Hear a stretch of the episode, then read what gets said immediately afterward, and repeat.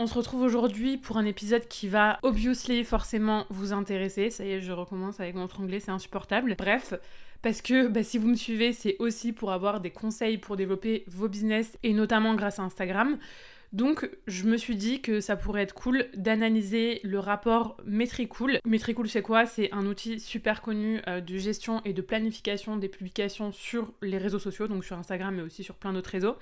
C'est un rapport qui est sorti mi-septembre et qui est assez conséquent parce qu'il est basé, j'ai les chiffres sous les yeux, sur l'analyse de plus de 300 000 comptes Instagram professionnels, plus de 2 millions de posts, plus de 9 millions de stories et plus de 1 million de reels. Et ce que j'apprécie vraiment dans ce genre d'études, c'est qu'on se base sur des statistiques, on se base sur des chiffres, on se base vraiment sur du concret. Parce que franchement, ça m'exaspère un peu toujours d'entendre les théories de Jean Mich qui, lui, n'aime pas les reels, donc qui dit par extension que plus personne n'aime les reels.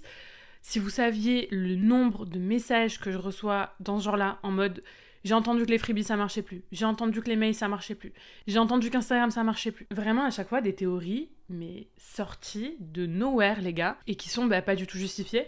Là au moins du coup ce qui est génial avec cette étude c'est que c'est du factuel. Donc voilà c'est parti pour un résumé, je vais vous faire un récap des quatre données les plus importantes et les plus significatives de l'étude mais je vous mettrai aussi le lien direct vers le rapport en barre d'infos pour celles qui veulent checker parce que franchement c'est hyper intéressant. Première donnée, on nous dit que le reel reste le format qui apporte le plus de visibilité puisque la portée moyenne des risques ont été étudiés est en moyenne deux fois plus élevée que celle des publications classiques euh, dans le feed. Alors, qu'est-ce que j'en pense? Bah oui, c'est indéniable, les Reels, c'est vraiment le format sur Instagram qui apporte le plus de visibilité, le plus de reach, le plus de vues. Maintenant, pour moi, le problème des Reels, c'est que oui, ça apporte du trafic, mais que ça rapporte pas du trafic hyper qualifié. Pour moi, c'est indéniablement le format qui attire le plus de touristes, clairement.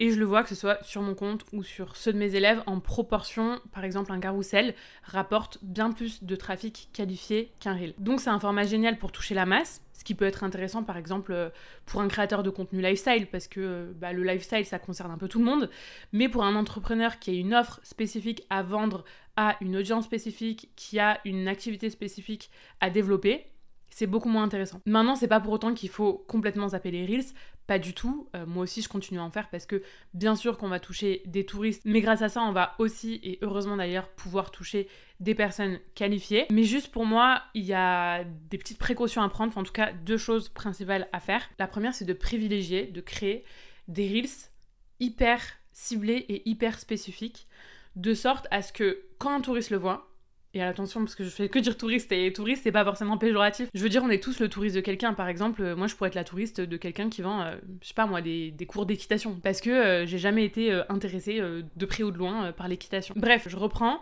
de sorte à ce que quand un touriste le voit, ce reel, ils se disent, même s'il le voit, même s'il est affiché dans son feed, ça me parle pas du tout. Et donc, qu'ils s'abonnent pas. Parce que le problème avec les Reels qui sont trop, entre guillemets, mainstream, par exemple, euh, je pense euh, aux Reels avec euh, des audios inspirants, etc., c'est que ça va parler finalement à tout le monde à quasi tout le monde et donc les personnes qui voient ça vont facilement s'abonner. Alors que si tu crées un reel vraiment par exemple moi comme je fais euh, face cam où euh, tu parles d'un sujet bien précis, bien spécifique, bah même si une personne qui n'était pas censée voir ce reel le voit, il y a très peu de chances qu'elle s'abonne parce qu'elle va dire directement bah c'est pas fait pour moi, tu vois. Et la deuxième chose très importante, c'est quand un reel explose, donc là je parle de plus de 50 000, 80 000, 100 000 vues, trier les nouveaux abonnés pour garder que ceux qui ont potentiellement de l'intérêt pour vos activités. Alors bien sûr, ça reste très compliqué de juger une personne à sa couverture, de juger une personne à son profil Instagram, à sa bio Instagram. Faut pas être trop dur dans le tri parce que sinon bah tu vas supprimer potentiellement des personnes qui peuvent faire partie de ton audience cible. Il faut supprimer pour moi ceux qui parlent pas la même langue déjà parce que bah y a aucun intérêt. Deuxième chose, ceux qui ont un rapport abonné, abonnement complètement déconnant parce que ben, souvent c'est des stratégies de follow and follow et que de toute façon si la nana elle est abonnée euh, je sais pas moi 6000 personnes elle verra jamais ta publication dans son feed. Et aussi supprimer, troisième chose, les abonnés qui sont trop éloignés de euh, la cible. Par exemple, moi, si je vois qu'il euh, y a quelqu'un qui s'est abonné qui a 14 ans et qui est fan de manga, je vais supprimer. Si je vous recommande de faire ça, c'est parce que souvent quand un reel explose, ce qui se passe c'est qu'il y a une baisse drastique du taux d'engagement qui s'ensuit. Je l'ai vu sur plein de comptes. Et alors on a beau dire que c'est pas grave tant qu'il y a des ventes, parce que euh, bah, l'engagement c'est pas synonyme de vente, et c'est vrai, mais c'est quand même problématique de pas avoir un bon taux d'engagement, parce que l'algorithme met en avant des comptes qui ont un bon taux d'engagement. Et donc si t'as pas un bon taux d'engagement, j'ai dit euh, le mot euh, taux d'engagement combien de fois là? Bref, si t'as pas un bon taux d'engagement, ça veut dire que tu vas pas pouvoir toucher de nouvelles personnes. Et donc potentiellement que tu n'auras pas de nouveaux prospects qualifiés.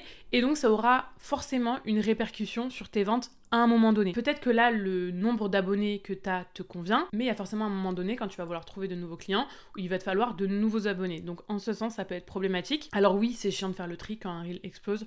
Franchement, moi, quand euh, j'ai des reels, euh, j'en ai eu 5-6 euh, qui ont vraiment explosé, qui ont dépassé les 300 000 vues c'est un calvaire parce que t'as l'impression de passer limite ta journée à ça. Je pense que j'ai dû supprimer en tout, peut-être, si on fait le décompte, 6-7 000 abonnés. Hein. Vraiment facile. Mais honnêtement, je pense que c'est ce qui me permet d'avoir un taux d'engagement qui chute pas, qui reste constant et je dirais même qui évolue dans le sens positif. Donc voilà, continuez à faire des reels, mais faites bien attention à ces deux points. Première chose, privilégier des reels bien ciblés et deuxième chose, faire le tri quand un reel explose. Le truc qui a à noter aussi quand même dans ce point sur les reels, c'est que euh, même si le reel reste le format qui a le plus de portée, cette portée, elle a diminué de 76% par rapport à l'année précédente. Ça, pour moi, ça s'explique par deux facteurs. Premier facteur, euh, l'année dernière, Insta a mis en avant vraiment de manière euh, phénoménale les Reels pour contrer TikTok au moment de live des vidéos courtes, mais ils ont quand même fait machine arrière. On l'a vu euh, avec le feed full screen qui était en bêta test qui a été abandonné. On l'a vu dans les propos d'Adam Mosseri, le CEO d'Instagram, qui fait moins la promotion des risques qu'avant, clairement. Et deuxième facteur, il y a aussi moins de vues à prendre individuellement parce que bah, il y a de plus en plus de personnes qui postent des reels. Et donc bah, c'est comme toute nouvelle fonctionnalité, comme toute nouvelle plateforme, comme toute nouvelle tendance finalement. La plus grosse part du gâteau, elle est à prendre au début. Donc il y a deux ans, tu pouvais poster un reel, il avait automatiquement grave de vues parce que Instagram voulait mettre en avant ce format et que peu de personnes, peu de créateurs publiaient ce nouveau format. Autant maintenant, il y a de plus en plus de concurrence et c'est plus compliqué. C'est pas impossible, c'est juste plus compliqué. Voilà, le focus Reels est terminé. Maintenant, on va parler de carrousel. Puisque euh, la deuxième donnée, c'est que le carrousel est le deuxième format, juste derrière les Reels, qui génère le plus de vues et le plus d'interactions. Et oui, le carrousel, moi, c'est un format que j'adore, que je recommande à toutes mes élèves, parce que pour moi, il a deux avantages. Le premier, c'est qu'il permet d'apporter énormément de valeur. Il permet de structurer l'information, d'analyser l'information. Donc c'est super par exemple quand on est prestataire de service parce qu'en général, on a beaucoup d'informations et de conseils à donner. Et le deuxième avantage du carrousel, c'est que ça explose les scores en termes de watch time. Le watch time, pour ceux qui savent pas, c'est tout simplement le temps que passe un utilisateur sur un contenu. Le temps qui passe quand un contenu lui est poussé à euh, lire ce qu'il a à lire dans le visuel et à lire la légende. Enfin bref, combien de temps il reste dessus. Pourquoi le carrousel a automatiquement un bon watch time? Parce que bah, il n'y a pas une slide à lire. Il y en a 6, il y en a 7, il y en a 8, il y en a 9, il y en a 10. Et donc, bah, s'il est bien fait, hein, parce que bien sûr, ça reste quand même. Euh, si vous faites un carrousel qui est nul, il n'aura pas un bon watch time, hein, c'est normal. Mais si vous faites un carrousel qui est bien copyrighté, l'algorithme va le traduire en mode beaucoup de monde passe du temps sur ce carrousel, donc c'est qu'il doit être intéressant. Et donc, je vais le montrer à plus de personnes. Et cette fois-ci, en plus, contrairement au reel, l'audience à qui ce carrousel est montré est super qualifiée. Moi, c'est ce que j'ai pu euh, remarquer pour mon propre cas et pour le cas de mes élèves. Mon conseil, du coup, c'est vraiment si vous avez beaucoup de choses à dire, au lieu de rédiger une énorme légende euh, avec un post unique, avec une slide unique, faites un carrousel. Troisième donnée de l'étude, plus on poste, plus on gagne d'abonnés. Alors non, c'est pas vraiment formulé comme ça, ça c'est le raccourci que j'ai fait. Mais euh, les comptes qui ont le plus d'abonnés ont tendance à poster plus souvent que les comptes qui ont moins d'abonnés. Et je suis contente que ça ressorte de cette étude. Parce que je sais qu'on a toujours cette tendance à penser que si on poste trop, ça va saouler nos abonnés. Mais c'est juste une croyance limitante. Il y a juste à regarder le nombre de contenus qui sont postés par les plus gros comptes Instagram. Par exemple, Netflix publie 6 fois par jour, les gars. En fait, le seul indispensable, c'est que ton contenu soit pertinent. Mais tant que c'est le cas, tu peux poster autant de fois que tu veux. Et au contraire, pour ton audience, ça va devenir un vrai rendez-vous. En mode, bah, ça va être quoi son contenu du jour, ça va être quoi son post du jour, ça va être quoi son reel du jour, j'ai hâte de voir ce qu'elle va dire aujourd'hui, etc. Alors attention, ne me faites pas dire ce que j'ai pas dit, on peut réussir sur Instagram, on peut avoir de gros résultats sur Instagram sans poster une fois par jour. Et deuxième chose, bien sûr que la régularité, c'est encore plus important que la fréquence. Mais ce que je veux dire, c'est que à qualité de publication égale, plus tu postes, mieux c'est. Pour l'algorithme en tout cas. Là, je parle pas de bien-être, de santé mentale. Si t'arrives pas à suivre le rythme de une publication par jour, c'est pas grave. Mais en tout cas, au niveau euh, vraiment purement euh, chiffre, de toute façon cette étude le révèle, plus on poste, mieux c'est. Et la quatrième donnée qui a été révélée dans cette étude, c'est que le meilleur moment pour publier en moyenne c'est 20 heures, et les meilleurs jours pour publier en moyenne c'est le lundi et le jeudi. Alors c'est vraiment la donnée avec laquelle je suis le plus mitigée, ou mon avis le plus mitigé, parce que le truc qui est biaisé, je pense, c'est que les contenus qui ont le plus de succès, qui font le plus de reach, qui ont le plus d'interaction, sont effectivement en général postés à 20h. Pourquoi? Parce que c'est à ce moment-là que décident de poster en général les plus grands influenceurs et les plus grands entrepreneurs. Et donc, bah eux, ils s'en tapent de poster à cette heure-là. Parce que finalement, peu importe qui ils auront en face d'eux, leurs contenus seront montrés. Parce qu'ils ont une puissance de frappe énorme avec leur communauté. Mais pour nous, qui avons des plus petits comptes, le problème, c'est qu'en général, il y a une trop forte concurrence à ce moment-là. Justement, on va se retrouver noyé par des Mafouf. Vraiment, je suis désolée, hein, j'ai que cet exemple en tête à chaque fois dans tous mes podcasts. C'est infect. Mais bref, on va se retrouver noyé par d'autres grosses têtes qui publient aussi à ce moment-là. Et donc, notre contenu va être un peu noyé dans la masse. Pour moi, ce qu'il faut faire pour décider au mieux du jour et de l'heure de publication, c'est de prendre en compte trois choses. Première chose, prendre en compte les caractéristiques de vos audiences. Par exemple, si tu cibles les entrepreneurs, plutôt publier du lundi au vendredi, par exemple à la pause du midi, parce que en général les entrepreneurs le soir, ils essaient de couper et ils sont plus sur leur téléphone à ce moment-là. Au contraire, par exemple, si tu vends des fringues, je vais plutôt te conseiller de publier le soir, en semaine et le week-end, parce que c'est à ce moment-là qu'on a l'esprit libre pour envisager ce genre d'achat. Deuxième chose, prendre en compte le type de contenu. Par exemple, les contenus de type motivation ils sont en général très efficaces le matin. Pourquoi? Parce que c'est justement ce qu'on a besoin d'avoir le matin. Le petit coup de boost pour attaquer la journée. Et troisième chose, franchement, c'est le meilleur conseil, je pense, que je peux donner, c'est de faire des tests.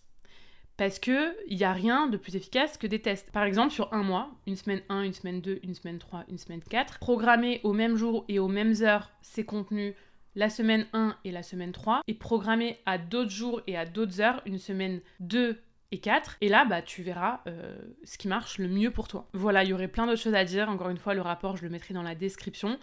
Euh, mais je pense que cet épisode, il contient déjà pas mal d'infos et de choses à retenir. La conclusion, pour moi, c'est que c'est super d'avoir accès à ce genre d'études. Ça nous permet clairement de savoir quelles sont les tendances. Mais c'est pas sur ça que vous allez pouvoir bâtir une vraie stratégie. Tout ce qu'il y a dans ce rapport, c'est juste des astuces. Et ces astuces, elles représentent pour moi toutes combinées allez, je sais pas moi, 20% euh, de vos résultats potentiels. Ce que j'entends par là, c'est que tu auras beau poster des reels parce que c'est le format qui apporte le plus de vues, poster tel jour parce que c'est le moment où euh, bah, tes abonnés sont connectés et publier trois fois par jour.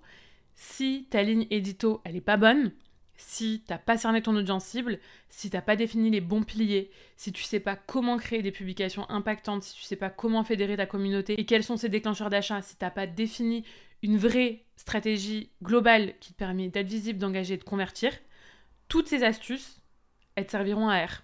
Vraiment, elles te serviront à rien. Et c'est pour ça que moi, par exemple, mes formations, elles sont basées que sur des stratégies de fond qui sont basées elles-mêmes sur la psychologie humaine, parce que pour moi, c'est ce qui apporte 80% des potentiels résultats qu'on peut avoir. Et j'en profite parce que bah, on me demande souvent comment travailler avec moi. J'ai trois formations. Un SaaS School, mon programme signature, justement, où là, euh, c'est que de la stratégie, enfin c'est vraiment comment mettre en place une stratégie de A à Z pour avoir de la visibilité ciblée, avoir de l'engagement et convertir sur Instagram. Ensuite, il y a l'aimant. Alors tout à l'heure, je parlais de copywriting de contenu. Clairement, c'est comment se différencier sur Instagram et impacter avec ses contenus. Donc il y a beaucoup de personal branding et de copywriting de contenu. Et il y a Insta Story qui est mon challenge pour apprendre à maîtriser le format story qui est mais tellement sous-côté parce que c'est là où on connecte le plus avec son audience et donc c'est aussi le meilleur format pour vendre. Et sachez pour ces trois formations que je vous lâche pas dans la nature, même si c'est des formations et même si c'est suivre en autonomie, je réponds personnellement, individuellement à toutes les questions qui me sont posées sur les plateformes. Voilà, c'était le petit point offre. N'hésitez pas s'il y a une de ces formations qui vous intéresse à m'envoyer un message sur Instagram pour savoir si ça peut être adapté à votre cas. Et je vous dis à la semaine prochaine pour un nouvel épisode.